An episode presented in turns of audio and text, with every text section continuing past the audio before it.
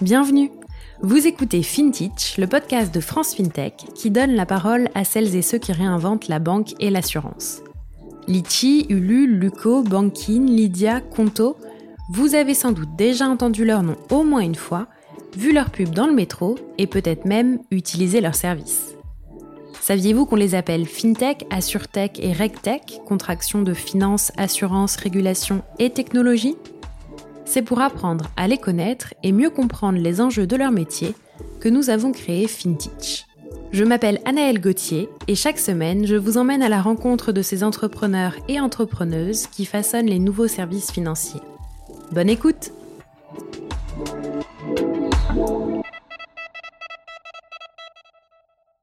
Pour ce nouvel épisode, je reçois Nicolas Benadi, le cofondateur et CEO de Swan. Swan, c'est une plateforme de banque as a service qui se distingue de l'offre existante. Évidemment, nous allons vous expliquer comment dans quelques instants.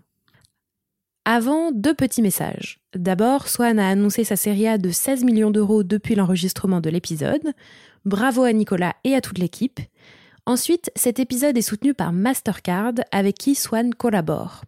Alors pourquoi Mastercard? Tout simplement parce que c'est un partenaire de choix des fintech en France et en Europe qui a à cœur de soutenir leurs innovations et leur développement et d'accompagner ainsi l'émergence des nouvelles expériences de paiement qui répondent aux attentes des consommateurs. Comment accompagne-t-il les nouveaux acteurs du marché du paiement comme Swan? Eh bien, Mastercard s'appuie sur son réseau international et son expertise conseil, technologique et marketing, et a la capacité de soutenir fortement la mise en place d'innovations technologiques au bénéfice des clients des fintech à travers différents services. Mastercard partage une vision commune avec la fintech française, agilité, rapidité, innovation technologique, capacité à imaginer le secteur bancaire du futur et à proposer aux clients des services financiers innovants. Nicolas évoque le partenariat de Swan avec Mastercard dans l'épisode. Je vous laisse écouter tout de suite.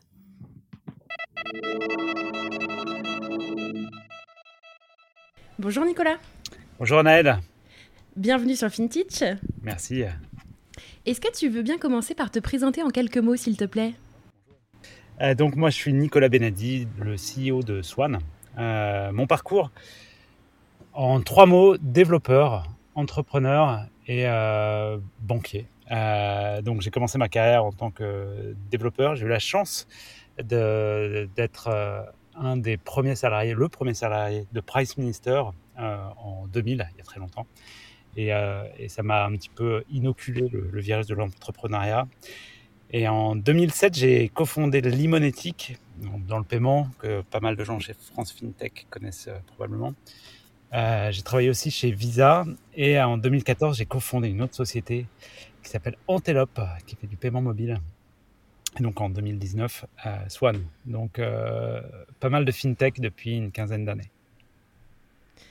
Et alors euh, aujourd'hui, donc comme tu le disais, avec Swan, euh, qui a été créé, je crois, avec eFounders. Exactement. donc est-ce que tu peux un peu nous expliquer comment comment c'est venu, quelle, genèse, euh, quelle est la genèse de l'entreprise, et puis me dire ce que vous faites, parce que vous faites du banking as a service, mais un peu différemment des autres plateformes, si j'ai bien compris. Tout à fait, tout à fait.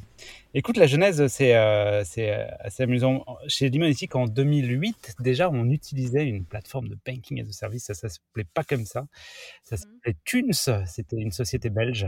Euh, et donc, euh, moi, très tôt, il y a, très longtemps, j'avais été sensibilisé à ce type d'activité. Déjà à l'époque de l'imonétique, on disait waouh, on pourrait faire mieux. Euh, et donc, dans toutes mes activités, j'ai vu ensuite bah, d'autres plateformes se monter, à chaque fois avec un, regard assez, assez acéré sur le produit. Et, et en 2017-2018, je me suis bah, j'ai envie, de, créer quelque chose. J'ai entendu que eFounders avait aussi euh, quelque chose euh, dans les bacs. Et du coup, on, a, fait un déjeuner euh, avec mon cofondateur, mon premier cofondateur, qui est Nicolas Saison, qui était mon apprenti en 2003 quand j'étais développeur et qui a aussi travaillé à l'Imagic.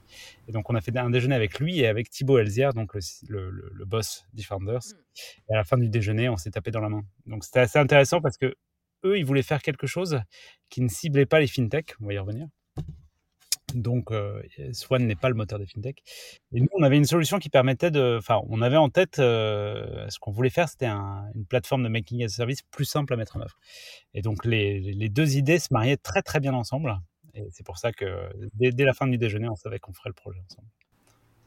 Alors justement, tu l'as mentionné, donc vous faites du banking as a service. Est-ce que tu peux expliquer ce que vous, enfin ce que c'est peut-être déjà? Et euh, tu dis que vous n'êtes pas le moteur des fintech, contrairement à beaucoup de plateformes de ce type-là. Et donc, est-ce que tu peux nous dire à qui vous vous adressez? Bien sûr, on n'est pas que ça. Euh, hmm. On peut aussi l'être, on est ravi de l'être, mais euh, c'est pas pour ça qu'on a créé, qu'on a créé Swan. donc ouais, c'est quoi une plateforme de banking as a service? C'est vrai que le mot est un peu un peu pompeux. En fait, on est simplement si on devait l'expliquer à des gens qui ne sont pas du tout tech, on est une banque en marque blanche. On permet à n'importe quelle entreprise qui n'est pas régulée, euh, donc qui n'a pas d'agrément auprès de la CPR, qui n'a pas le droit d'être euh, un établissement financier, une banque ou quelque chose de ce type, de créer pour ses propres clients des comptes de paiement. Euh, des comptes de paiement, c'est des comptes bancaires, même si on n'a pas le droit de dire compte bancaire, mais comptes bancaires qui, qui, qui ont juste pas le droit de faire du crédit et qui n'ont pas le droit de faire de l'épargne, pour le dire simplement mais sur lequel finalement euh, bah, on peut avoir de l'argent et puis surtout on peut avoir des moyens de paiement. Donc n'importe quelle entreprise avec, euh, avec, une, euh, avec Swan peut créer des comptes de paiement avec des cartes Mastercard avec leur propre logo et avec des IBAN. Voilà. Donc, dit autrement, un Revolut ou un Conto en marque blanche avec des API. Voilà, maintenant j'ai parlé un peu au tech. On est une plateforme, donc plateforme pour les développeurs. Donc on permet à des développeurs de faire tout ça très simplement. Et donc, tu demandais, euh, on n'était pas. voilà, je, je, continue. On n'est pas le moteur des, euh, on n'est pas seulement le moteur des fintech. Voilà, c'est les premières générations de, de, plateformes de banking and service. En tout cas, nous, c'est comme ça qu'on conçoit le marché, qu'on le voit elles ont été euh, le, moteur euh, de toutes les, euh, les, les, fintech et de toutes les, même si on n'a plus le droit de les appeler néobanques, mais de, tous ces acteurs-là qui se sont créés ces dix dernières années en Europe. Et vraiment, c'est ces boîtes-là, ces premières générations de plateformes de banking et de services, on peut citer un Trésor, Railsbank, Bankable, toutes ces boîtes-là, elles ont permis l'émergence des fintech et des néobanques en Europe parce qu'en fait, quand, voilà, quand, vous créez euh, un compte Swile, Shine, euh, Conto, Lydia, en fait, vous utilisez Spendesk, vous utilisez ce, type, euh, ce type de service sans vous en rendre compte. C'est pour ça que c'est en quelque sorte des banques en marque blanche, des établissements financiers en marque blanche, et d'autres acteurs viennent mettre leur marque, apposer leur marque par-dessus. Il se trouve que bah, c'est très bien, vraiment, ça a permis, euh, encore une fois, l'émergence de, de, ces acteurs. Euh, mm. Mais euh, finalement, bah, il n'y a pas que ces acteurs-là qui ont envie de, créer des comptes de paiement avec des cartes et, des IBAN. Et ces autres acteurs-là sont beaucoup moins experts.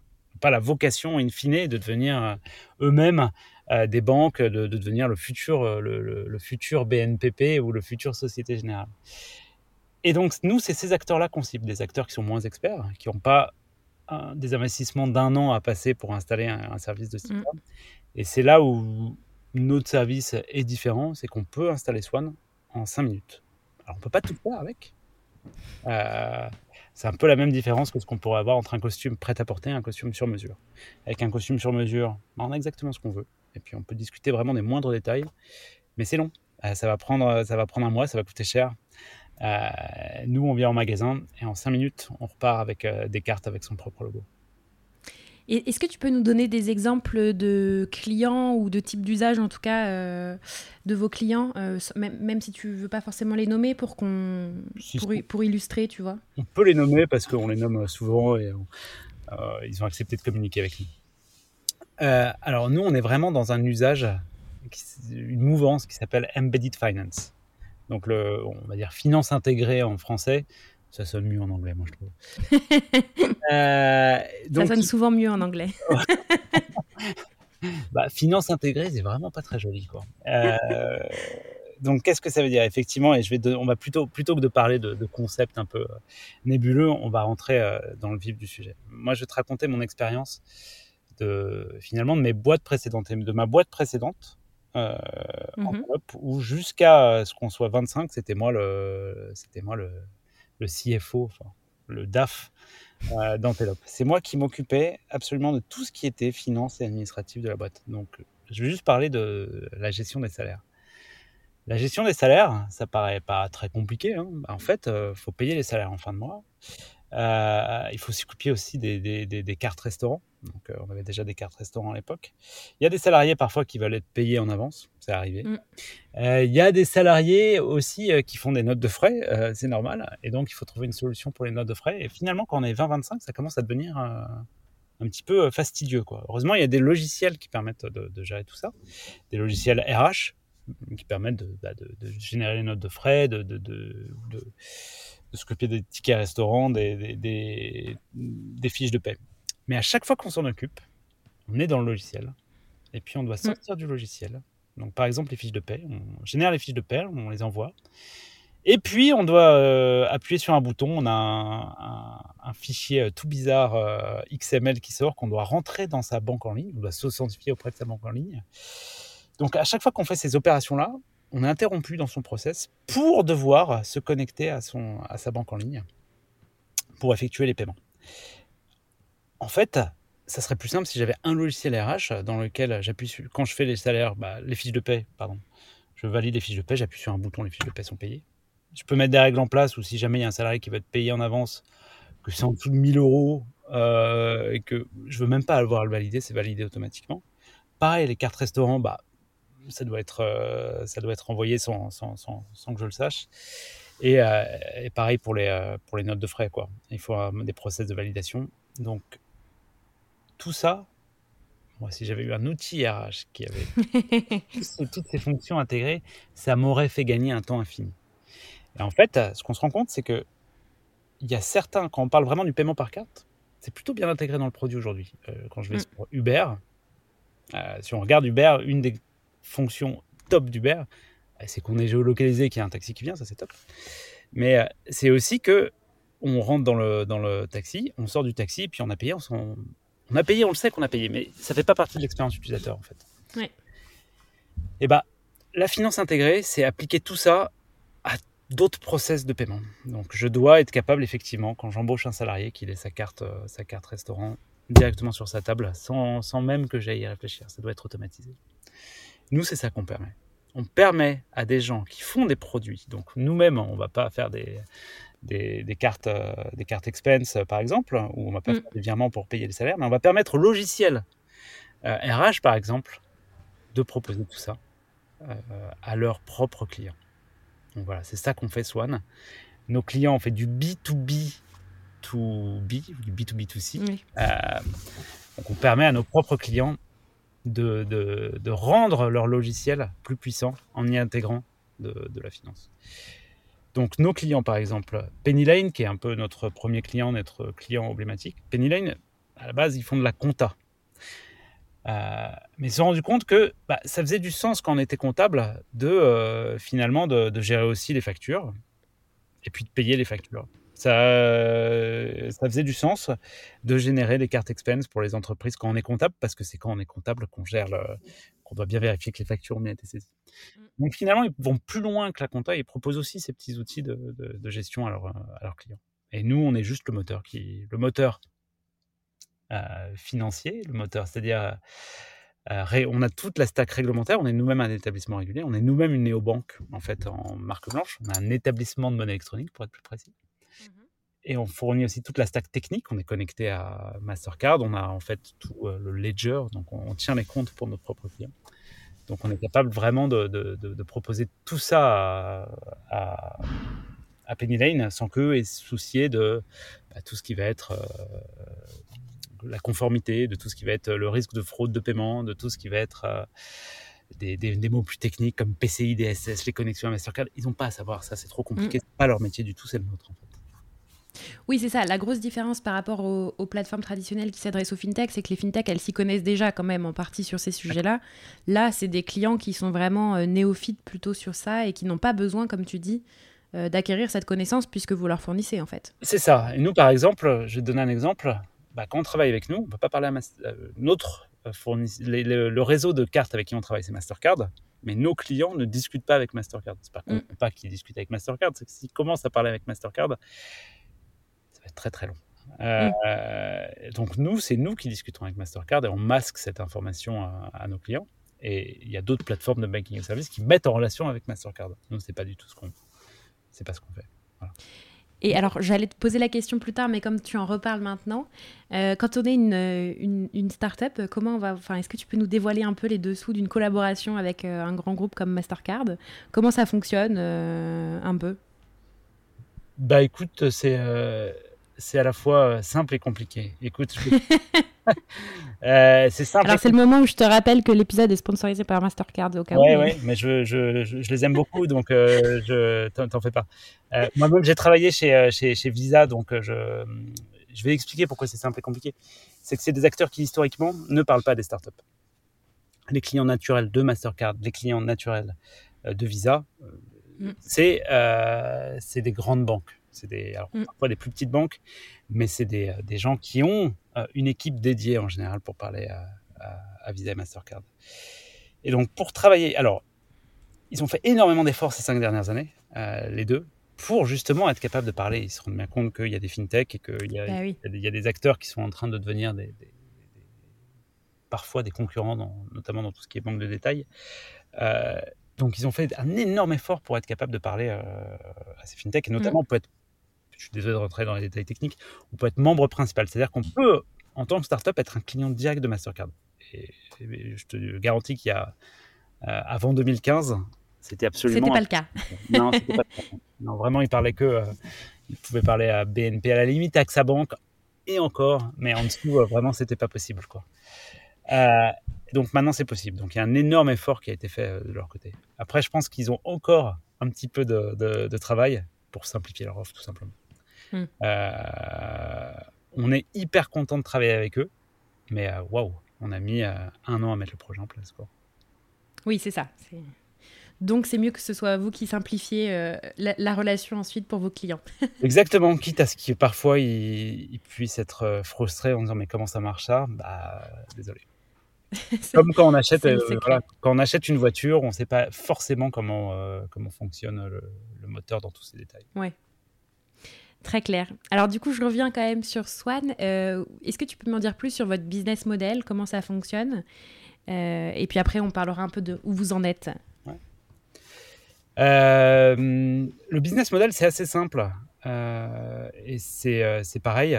Les, plateformes existantes ont parfois des business models qui peuvent être compliqués, mais c'est pas pas qu'elles font les choses mal, c'est que quand on fait du sur-mesure, bah, il il y a beaucoup d'options. Euh, nous, on a essayé de faire quelque chose de simple et surtout de transparent, c'est-à-dire que nos tarifs, euh, en tout cas nos tarifs sont publics euh, sur sur notre C'est rare. c'est rare. C'est rare, mais en fait, on triche parce qu'on peut aussi avoir des tarifs custom. Bien sûr. Mais donc, on a des tarifs publics et on va dire, on est assez simple en fait. On a des tarifs pour les particuliers qui ressemblent un petit peu aux tarifs de nickel. Pour une raison Mhm. simple, c'est que euh, comme eux, on distribue une banque en marque blanche, enfin nous en marque blanche, et nous on n'a pas les coûts d'acquisition que eux peuvent, peuvent avoir, les coûts de distribution. Donc nous on est un peu moins cher, euh, mais on vend pas aux particuliers en direct. On vend en gros en fait. On laisse nos clients le vendre en détail. Et pour les pros, c'est pareil. On va avoir plutôt des, euh, des, des tarifs qui sont pas très loin de, de, de, de néobanques. J'arrive pas à trouver un terme. Euh, de Je crois que personne n'a réussi à, à- à contourner pour l'instant cette interdiction euh, avec un, un- un mot qui est suffisant en lui-même. Je- c'est pas facile. Euh, donc, on a des tarifs qui sont pas très loin des, de- des néobanques pour les pros, tout simplement. Il se trouve que quand on a des grands clients avec des volumes importants, on, on peut discuter des tarifs. Voilà. Quand on fait Super. du on peut avoir des tarifs plus Oui. Bon. Ça marche. Et alors, où vous en êtes aujourd'hui? Euh, Je sais pas, en nombre de personnes en- Enfin, c'est quoi un peu vos chiffres clés pour donner une idée à nos auditeurs auditrices? Alors, on est aujourd'hui, euh, on a énormément grossi en 2021. On était euh, Mhm. une quinzaine au début de l'année. Aujourd'hui, on n'est pas loin de 40. Hmm. Euh, on a pas mal de clients. Donc, en fait, on a ouvert nos services pareil début de 2021. Euh, on a aujourd'hui un peu moins de 20 clients qui travaillent euh, avec, euh, avec nous et donc qui distribuent euh, encore une fois des services à leurs propres clients. Et surtout, ce qui est intéressant, c'est qu'on commence à faire pas mal de volume de, de, paiement. et notamment depuis, depuis cet été, on devait être à 10 ou 15 millions d'euros de volume processé depuis le début de l'année en, juin. Et là, on, est, on a tapé les 100 millions là, début, début septembre. Donc, on commence à, ça commence à fonctionner. Ouais. Top. Ça marche bien. Et c'est quoi vos objectifs euh, pour la fin de l'année et, votre ambition à, plus long terme? Alors, on n'a pas d'objectif précis pour la fin de l'année. On, les a, mais c'est vraiment des choses qu'on garde pour l'interne. Et c'est quelque chose qui est important. On cherche, avant euh, de faire du chiffre d'affaires, on, on, cherche plutôt à servir des, clients, euh, des clients pour qui ça va faire du sens. On a un business qui n'est pas évident parce que entre le moment où on vend à nos clients et le moment où même on finit l'intégration de notre produit, même si c'est très simple, ça prend quand même un petit peu de temps. Et où ils décident de faire du marketing auprès de leurs propres clients, bah, il, se passe quand même souvent un petit moment. Donc on a un petit peu un business à retard. Euh, on le voit là, on commence juste à avoir les fruits de ce qu'on a semé en, 2019 en fait, hein. mmh. euh, commercialement je veux dire. Et ce qu'on veut devenir plus tard, c'est assez simple. Euh, moi, tu, comme je l'ai dit au début, c'est pas la première fintech, c'est pas la première boîte que je monte. Euh, donc je cherche pas à faire un coup. Je cherche pas à me faire acheter par euh, BNPP dans, dans, dans, deux ans. C'est pas le sujet. À plus long terme, c'est important d'en parler. Il y a quelque chose d'un petit peu patriotique, patriotique européen euh, dans ce qu'on fait chez, chez Swan. si on regarde notre industrie, l'industrie du paiement, depuis une vingtaine d'années, il y a 20 ans, on était plutôt, plutôt costaud en Europe, et notamment en France. Hein. on avait le numéro 1 de, la carte à puce, c'était quelque chose à l'époque. Euh, on avait le numéro 1 des terminaux de paiement, euh, pareil, c'était une industrie euh, importante. Et si on regarde l'évolution du cours de, Visa ou de Gemalto sur 20 ans, c'est assez, assez dramatique. et donc, bah, aujourd'hui, il y a vraiment des plateformes technologiques géantes aux États-Unis. Il y en a quelques-unes qui sont belles euh, en Europe aussi. Mais aux États-Unis, tu as, Visa Mastercard, mais ça, c'est les, habituels. Mais tu as aussi euh, Stripe, PayPal, qui sont euh, Square, qui sont des, très belles plateformes de paiement. En Europe, on en a quelques-unes, mais quand même pas, pas autant que, que là-bas. Donc nous, clairement, on veut jouer dans ce, dans, jeu-là. c'est pour ça qu'on a créé Swan, en tout cas. Super. Toi, du coup, à titre personnel, euh, qu'est-ce que tu retires de toutes ces années d'entrepreneuriat, puisque tu n'en es pas à ton coup d'essai? C'est quoi un peu tes leçons, euh, enfin, ouais, personnelles, euh, les, les, les, choses que. Les, réussites peut-être, les, enfin, les difficultés, je sais pas trop. Bah. J'ai Ouais, c'est marrant, j'ai pas l'impression d'avoir de, de, leçons à, donner Soit Déjà, c'est un métier particulier. Non, mais sans forcément pour dire ce, que tu, ce que tu recommandes, mais euh, tu vois, toi, tu te dis, oh, bah tiens, euh, je sais pas, euh, ça a été une aventure enfin bien plus extraordinaire que ce que je pensais, j'en sais rien, ce que tu veux? Ça, je m'attendais à ce que ce soit l'aventure et là-dessus, j'ai pas été déçu. quand tu es entrepreneur, c'est tu, tu pars à l'aventure. Moi, l'image que j'ai souvent, tu vois, quand c'est quand tu montes une boîte, c'est bah tiens, en fait, tu dois monter une, une montagne et puis en fait, tu pars tout nu dans la neige. Euh, la première étape, c'est d'essayer de trouver euh, quelques, euh, quelques habits justes pour se protéger un peu. Et puis il fait froid. Puis personne ne te parle. Quoi. C'est,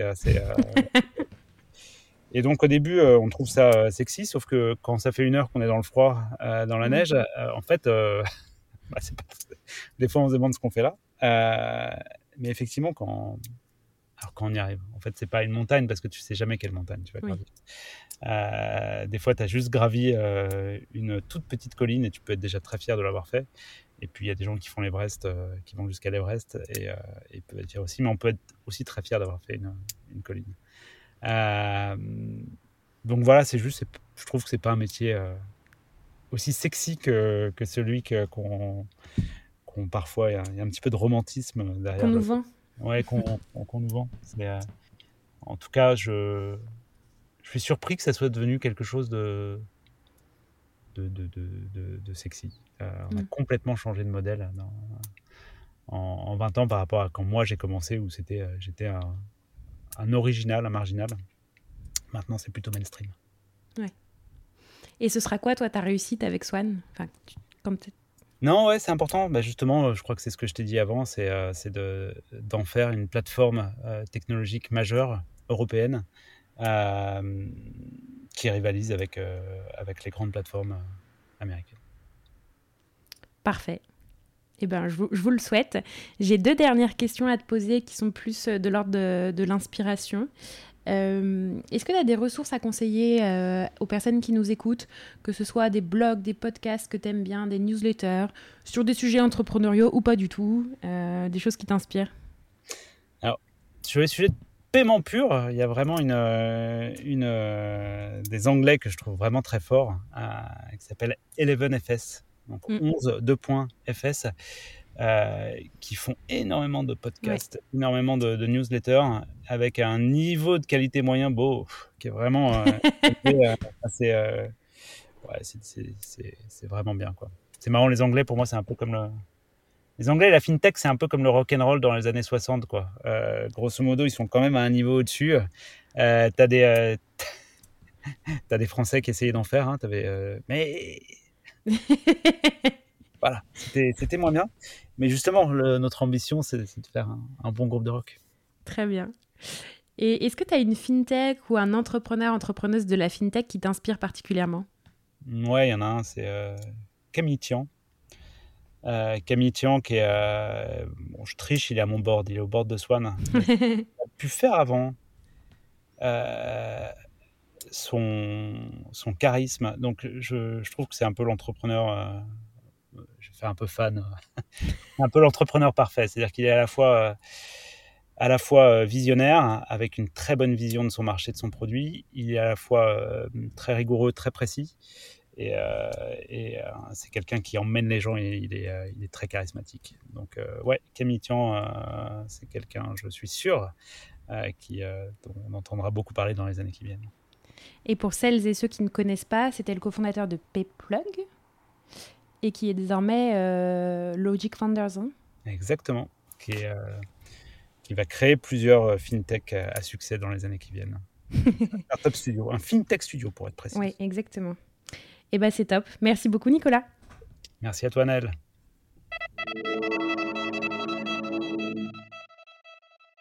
Vous êtes arrivé au bout de l'épisode de FinTech de cette semaine. Bravo.